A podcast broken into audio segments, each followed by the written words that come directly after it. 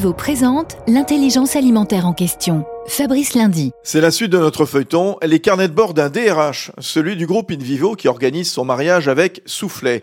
Ce mois-ci, Sébastien Graff, un invité surprise, s'est malheureusement invité, c'est la guerre en Ukraine. Alors cette guerre euh, rappelle une nouvelle fois le caractère essentiel du secteur agroalimentaire et plus précisément de l'agriculture. Et notre rôle en tant qu'union de coopératives et groupe agroalimentaire de stature européenne, c'est de prendre parti. Prendre parti pour l'humain, prendre parti pour la terre et les sols et prendre parti pour le maintien de la production agricole et la souveraineté alimentaire. D'abord protéger nos équipes, rassurer les collaborateurs, c'est ce que nous avons fait avec nos collaborateurs en Ukraine, et ensuite faire ce qu'il faut pour organiser les semis et les, donc les futures récoltes dans cette zone, mais aussi en France, en augmentant à chaque fois que c'est possible les volumes de production. Merci Sébastien Graff, le DRH de InVivo. Union nationale des coopératives agricoles françaises, InVivo s'engage pour la transition agricole et alimentaire vers un agrosystème résilient.